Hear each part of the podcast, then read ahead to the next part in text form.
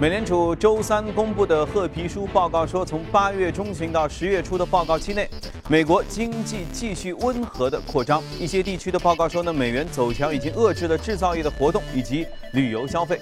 全美范围来看，商家普遍看好美国经济的短期的前景。报告展示了大多数地区联储的报告说，消息消费者支出在最新的报告。时间内是适当的增长的，并且汽车销售和比非汽车领域的销售呢更为强劲。自上一次报告以来，非金融活动普遍增强，但是货运运输活动有所减弱。此外，受能源行业需求回落的影响，制造业基本是处于萧条的状态当中。周三公布的美国 PPI 以及零售销售的两大数据表现不佳，令人担心的四季度美国经济增长情况，市场对美联储加息的预期呢又有所下降了。受这个影响，黄金连续第四天攀升，本月黄金已经上涨超过百分之五，有望创下今年一月份以来单月最大的涨幅。黄金也是强势突破了两百日的移动平均线。年初至今呢收正了，不过也有分析人士警告说，黄金走强难以再持续，联储无疑将会收紧货币政策，美元走强并无过多的悬念，这只是一个时间早晚的问题。德国经济部周三宣布，小幅度下调今年德国经济的增长的预期，增长率从年初预期的百分之一点八下调到百分之一点七，同时维持对明年经济增长百分之一点八的预期。德国经济部长加里布尔表示，尽管全球经济增长缓慢，但是德国的经济表现依然稳固，处在向前发展的阶段。尤其是就业扩大，伴随着工资增长，使个人消费成为经济增长的主要支柱。尽管德国官方仍然比较乐观，但是难民问题以及大众汽车排放门等等依然困扰着德国，这也给德国经济的复苏蒙上了一点阴影。再把视线回到亚洲，活跃的房地产市场一直是韩国经济发展当中的让亮点。但是，新房供大于求和更为严格的贷款规定，可能预示着韩国楼市的繁荣将会走向一个终结。韩国政府将基准利率降至纪录的低位，房地产业成为最受益的产业之一。今年二季度，房地产的建设投资增速是该国的 GDP 增速的五倍之多，新房预售呢也在持续的飙升，家庭负债同样在激增。那么，韩国研究机构就警告说了，下半年的房屋预售数量呢，将会远远超过实际的需要，这将会引发市场对于楼市供大于求的担忧。另外，韩国开始收紧了信贷条件，这也给楼市带来一定的风险。好，再看一下日本的情况，日本央行周三启动了一项新型的资金结算系统，新系统启用之后，日本企业可以在亚洲地区当天完成日元的汇款。日本央行希望新网络能够提高日元在亚洲和欧洲使用的便捷性，扩大日元当日结算的规模，提高日元的国际竞争力。日本内阁政府当天还发布了十月份经济展望的调查报告，下调经济基本评估，主要原因是工业产出以及出口在部分经济体需求放缓，拖累了整个的增长乏力。好，浏览完宏观数据，来看一下隔夜美股收盘之后的表现。我们能看到，隔夜美股几乎都是下跌，道琼斯指数下跌了百分之零点五八，一万六千九百八十二点一七点；纳斯达克指数下跌百分之零点二九，四千七百八十二点八五点；标准普尔指数下跌了百分之零点四四，一千九百九十四点八八点。啊，和国庆期间的一派这个红红火火的景象还是有对比的。接着我们来连线一下的是，呃，美我们驻纽约记者，请他带来收盘之后的最新的报道。周三美股低开低走，投资者正在消化最新的美国经济数据和公司财报。沃尔玛公司股价是重挫了接近百分之十，令道指承压下跌近一百五十点，跌破了一万七千点的心理关口。标普五百指数也是跌破了两千点的心理大关，其中消费者板块在今天领跌。经济数据面，美国九月生产者物价指数 PPI 环比下跌了百分之零点五，跌幅大于经济学家的预期百分之零点二，主要是受到了汽油价格大幅下跌的影响。全球最大的零售商沃尔玛交易代码 WMT 在周三表示，受到了美元走强的影响，今年全年的销售增长将与去年持平。同时，该公司宣布了一项价值二百亿美元的股票回购计划。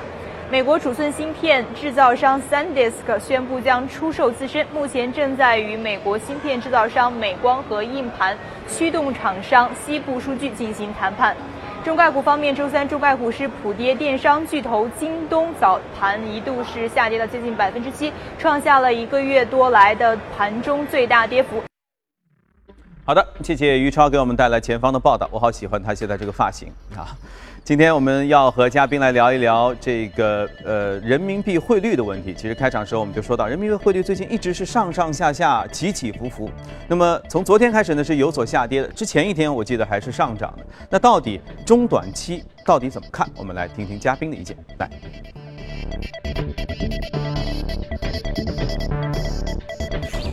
大家好，这里是钜派投资集团的许哥，你好，许哥，你好，嗯。从国庆期间我们说起吧。国庆期间啊，正好我们是休假、放假、长假，而外围市场是一片繁荣的景象。那除了这个二级市场繁荣之外，其实包括汇率市场方面也算比较繁荣。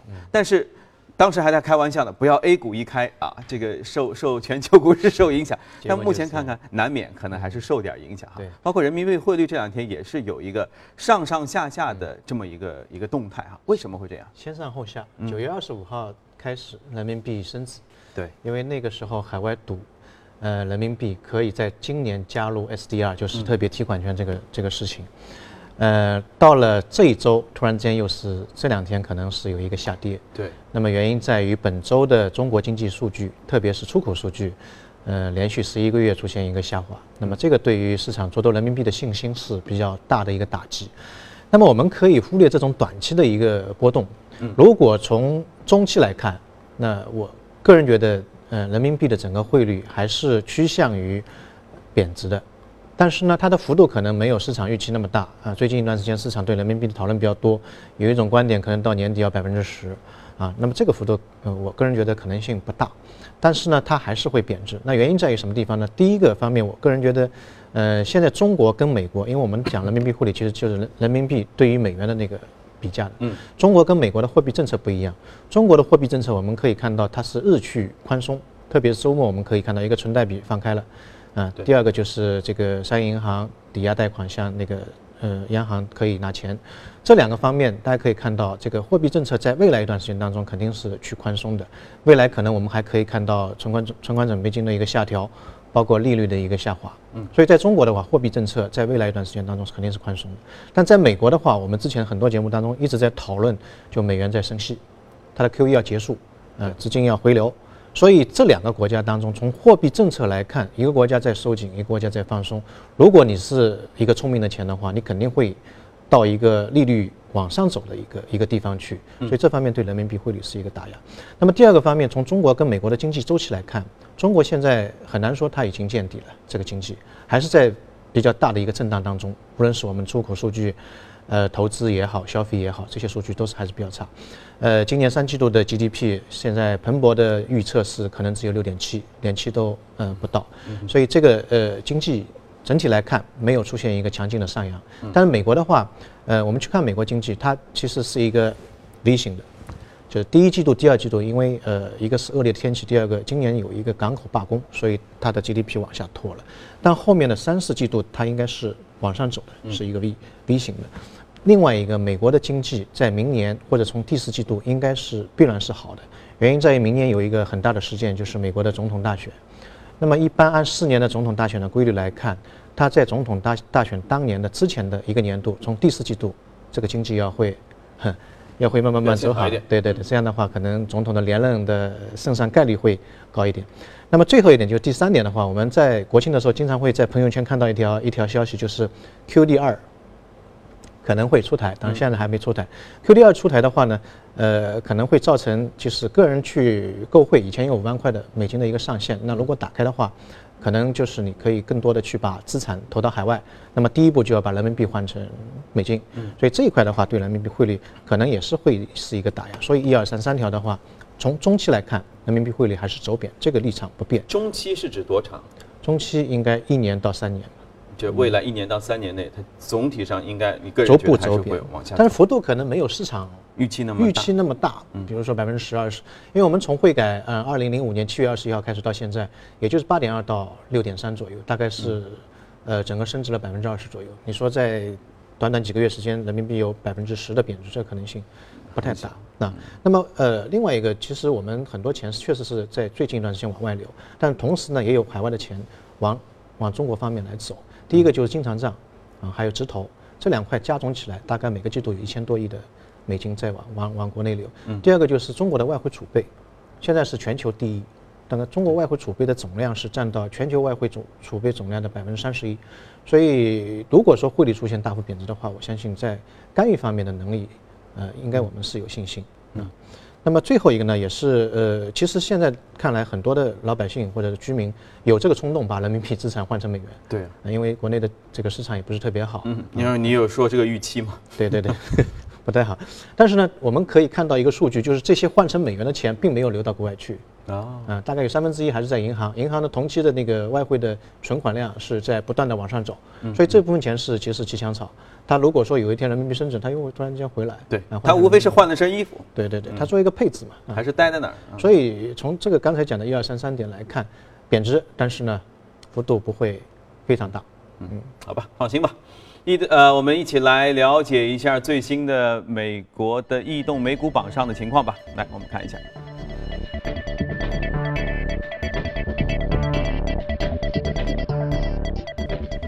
移动美股榜行业方面，我们能看到基础材料、公用事业、科学技术和健康护理都是排名靠前。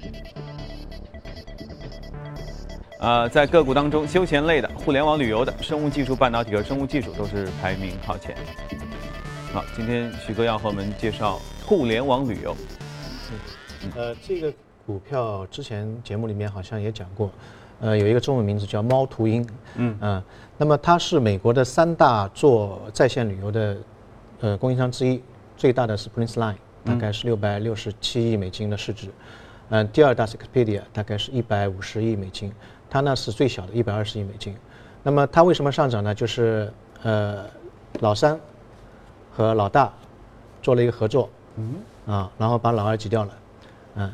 那因为他去年开始呢，做了一个就是在线的快速订房的这么一个平台，嗯，然后呢，昨天晚上呢，就是他跟 Prince Line 这家老大公司做了一个合作，那么老大可以在他的这个平台上面给那个给客户直接提供一个订房的服务，啊，那么这个合作的话，可能会对于呃猫途鹰这家公司的业绩会带来一个非常大的一个一个一个优势，但同时呢，会把那个老二可能这个就 PK 掉。啊，把它 PK 掉。最近一段时间，美国的在线旅游市场的竞争非常激烈。呃，本周还有一个事件，就是亚马逊之前，呃，做了一家在线订购、订房这这一类的这这一类的一个网站，结果做了六个月就关掉了，本周关掉了。原因在于这个市场是在。呃，竞争非常的激烈。嗯嗯，你看老老大和老三都可以联合起来，那其他新来的肯定很难弄啊。对，很难弄，已经到了白热化的一个状态。嗯，那是我设想一下，假设一个市场份额最大的，而且还比他们都挺大的一个一个企业，和第三的行业呃这个这个排名的公司合作，把老二给干掉了，那其实这家不是会很危险吗？他随时随地会就是排名第三的话，他会被老大吃掉啊。呃，也，它两个业务是互补的，因为这家猫头鹰它主要做社区的，有点像 BBS 一样的，或者中国的那个点评网，嗯，它主要是做这个的。但老大呢，主要是在做那个订房订房的那个业务，所以这两个业务是有一点互补的。啊，互补那就还好。好的，关于这个移动美股榜的情况，我们先了解到这里。你是正在直播的，从华尔街到陆家嘴来关心一组最新的全球公司的资讯。首先看到美股的三季报，摩根大通公布了今年第三季度的财报，正式拉开美国2015年第三季度财报的序幕。数据显示，摩根大通当季是净收入了68亿美元，每股盈利1.68美元，不及投资者的预期。美国银行则公布三季度实现净收入是四十五亿美元，摊薄每股盈利是零点三七美元，这好于市场的估值。富国银行也公布了三季度实现利润五十八亿美元，同样好于市场的预期。欧盟昨天宣布已经无条件的批准英特尔收购 Altera 这个交易。英特尔今年六月一号宣布将以一百六十七亿美元这样一个现金。来收购芯片业巨头 Altera，这是英特尔至今为止最大规模的一个并购的交易啊，真是挺有钱的。那么是旨在强化公司的数据中心芯片业务，用于开发汽车、智能手表和其他物联网这些设备的芯片。德国《明镜周刊》周三援引大众汽车内部和外部调查结果称，大众至少有三十名管理人员曾经参与到这个尾气制假、造假的这个行为当中，这些管理人员将被停职。另外，报道称，被发现参与知晓尾气造假问题的人数还可能进一步增加。此前，在上周，大众美国公司的 CEO 霍恩就指责有几名软件工程师在柴油车辆上安装用于欺骗排放测试的软件。并且称这并非是公司的决定。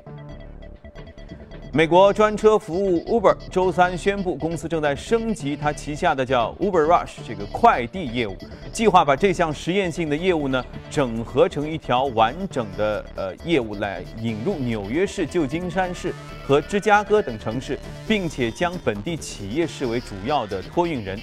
这个举动将意味着 Uber 将与日增多的按需快递服务从业者展开直接的竞争。据了解，Uber Rush 这个服务的快递费呢，主要是取决于送货的距离，平均是每次五美元啊，我也不知道这个算贵还是算不贵啊。摩根大通宣布将 Twitter 评级从跑赢大势下调到同步大势，理由是用户参与度的前景不明朗。此前，这个 Twitter 新任 CEO 刚刚宣布，在全球范围内要裁员百分之八，就相当于裁去三百五十人。分析人士表明，裁员主要影响工程师的队伍，这意味着 Twitter 将会有更长时间来恢复成长，并且从产品创新、市场化当中来盈利。还有一条，智能手表已经成为传统钟钟表制造业的新课题。瑞士制表业的先驱斯沃琪昨天就联合了银联和交行。在全球首发整个的全球范围内具有 NFC 支付功能的腕表，叫 Swatch 贝拉米。这款手表无需充电，趣味与科技并重。Swatch 全球首席执行官海耶克接受第一财经专访时就表示，未来能够吸引用户的产品，一定是能够从内心来打动人的产品。It's a mix. You need innovation, but you need at the same time also emotion with it, and that's important if you want to change habits of people. And that's what we are talking about. It's not by the brain that you change habits of people, it's by the heart that you change habits of people. Look at the problem in the car industry. The people will buy, continue to buy cars that pollute. But one day you have to bring a car that is giving you fun and pleasure, and at the same time it's electrical. And then the people will change, they will switch. But as long as you don't propose something that is emotional and fun, only by reasoning and by brain, it will not work. And that's what we try to do. We combine high technology together with fun. 这款腕表无需充电的秘诀就在于内部隐藏的 NFC 芯片，它就像一张银行卡，让消费者在使用商户的非接触 POS 终端实现支付，支付交易不会消耗电量。海耶克表示，斯沃琪仅用了三个多月，就与中国银联以及交行达成合作协议，共同在中国推行新款支付手表。售价为五百八十元人民币。在谈到未来行业趋势时，海耶克称，消费者是感性而非理性的，只有让他们在情感上产生共鸣的产品，才会激发购买欲望。But today we see that everything goes more in the direction that people try to convince you you must have something new because it's more speedy, it has more uh, capacity to store things. There are more finance and technology people at the head of these companies instead of emotional people that are just saying, hey, we did a product that's fantastic. I love it. It, it. How it feels on the skin. And this is an advantage if you can do this. You need to sell emotions to people. But of course, the product has to have quality that you sell to the people. But it's the emotional part that is always taking the lead. Always. Has always been like this. 说心里话，这手表价格呢确实是不贵。不过在双十一之前就来这么一个随时一刷就可以消费的东西，真的好吗？来，我们继续回来和嘉宾聊一下值得关注的美股，看一下美股放大镜。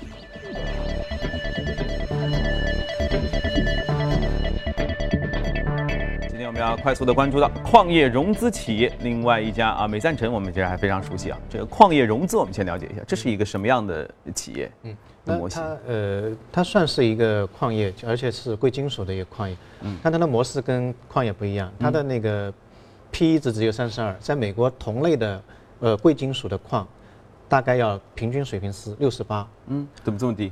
对，所以这里面就有它的一个奥秘。嗯，呃，这家企业的话。它不是单纯做矿，它是主要找那些在经营过程当中资金周转不灵的那些矿。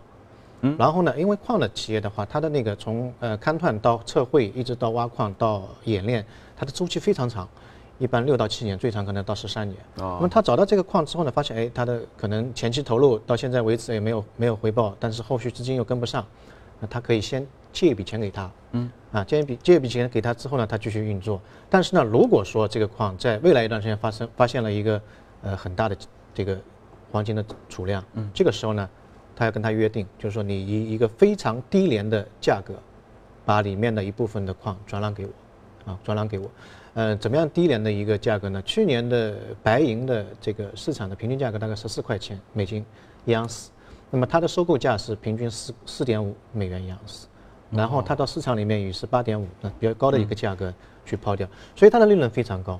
现在在美国很多的贵金属的矿都是亏钱的，原因在于黄金和白银在最近几年当中，从二零一一年。呃，黄金最高价格是一千九百块，现在是一千一，相当于是要下跌了很多哎所以这个利润基本上没有，甚至甚至都是亏损。但它呢依依然维持大概百分之二十的一个一个利润水平。所以呃，它这个模式在呃有点像我们说赌石一样，他现在看哎有没有可能，如果有可能我先投，当然风险也很大，就是说万一你再挖下去还是没有，或者说呃那个是一个平矿，那么前期的投资就可能不过他好歹就是因为前期毕竟已经有一家公司在那挖了很久了，是吧？探了很久，相对来说总比自己去呃再做直接做要来的风险小。那么有人也会问，为什么他不去问银行去贷款？对啊，嗯，原因在于这个矿挖矿的时间周期非常长。那么如果说你愿意做对你贷了之后呢，这个资金就沉淀下来，你每天要付息，所以这最终可能会导致你的利息的积累超过本金。所以他索性就是说，很多矿业企业他不愿意从银行，嗯、去做贷款。那么这家企业其实我们看到昨天的涨得非常非呃非常高，嗯，呃，那么之前的话呢，它其实走势不是特别好，原因在于它之前一段时间从二零一一年到现在，它收了太多太多的矿，全球大概二十二十多个大型的矿都给它收下来了。啊，原因在于这个从二零一一年到现在，黄金价格跌的幅度比较大，所以很多的现在挖金挖银的嗯都是陷入了一个一个一个困境。当时的预算可能是一千七可以赚钱的，现在一看现在已经到一千亿了，所以这个就是没法没法没法做下去的。挖不挖都赚都亏啊钱。对对，嗯，所以最近一段时间，其实我们看到黄金的这个价格也是出现了一个反弹，嗯啊，所以可以关注一下国内的黄金企业。嗯，国内的黄金企业相关，我们可以在屏幕上列给大家。我们接着来说一说美赞臣这家公司哈，美赞臣是因为二胎政策所以受影响吗？嗯，美赞臣会有一些一些影响，因为美赞臣呢，它的产品，呃，在美国本土只有二十三，在海外，在中国有三十一，百分之三十一的产品中国的占有量反而对高是非常高。那么呃，我们最近看到关于二胎的这个政策开始又又预热了，就全面开放。因为之前的话单独开放的话，呃，效果不是特别好。去年的呃，今年的这个人口增长啊，去年人口增长比二零一三年只是多了，因为二胎政策多了四十七万，嗯，远远低于市场的一个预期。那么未来中国会面临一个人口的老龄化。另外，适龄的劳劳动人口已经连续三年出现一个下滑，嗯，所以这个全面开放二胎政策可能在未来一段时间当当中，特别是“三五”计划当中会列入人口政策当中，呃，会带动一个母婴市场，第二个儿童药品市场的一个发展。对，我们是为大家罗列了一些关注营养奶粉行业的呃相关的个股的名字哈，大家可以在屏幕当中来看一看。嗯，不过我依然会关心啊，就是这个奶粉的品质的问题啊，国内的企业和国外企业，美赞臣在这个这些年的发展当中，它是如何做好自己的这么好的一个品质的控制？呃，因为在美国的话，奶粉是受 FDA 的监控的，它是药监局下面的，所以它的药它的那个奶粉的品质跟药的品质差不多。在全世界的奶粉品质当中，美国的奶粉品质是首屈一指的，是最好的，所以关键还是查得紧，管得严。管得严。对。OK，好的，明白了。关键是这样，呃，今天的从华尔街到陆家嘴，我们的内容呢就和您一起聊到这里。如果您还有什么意见和建议，可以通过微信来和我们留言。另外，别忘了到荔枝和喜马拉雅来搜索“第一财经”进行回听。